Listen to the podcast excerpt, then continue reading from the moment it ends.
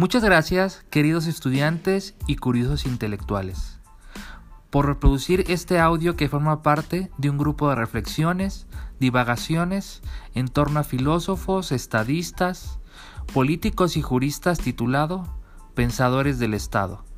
Reciban estas palabras no como una clase formal, sino como una invitación a la lectura de las vidas y obras de los hacedores de nuestras tradiciones político-jurídicas.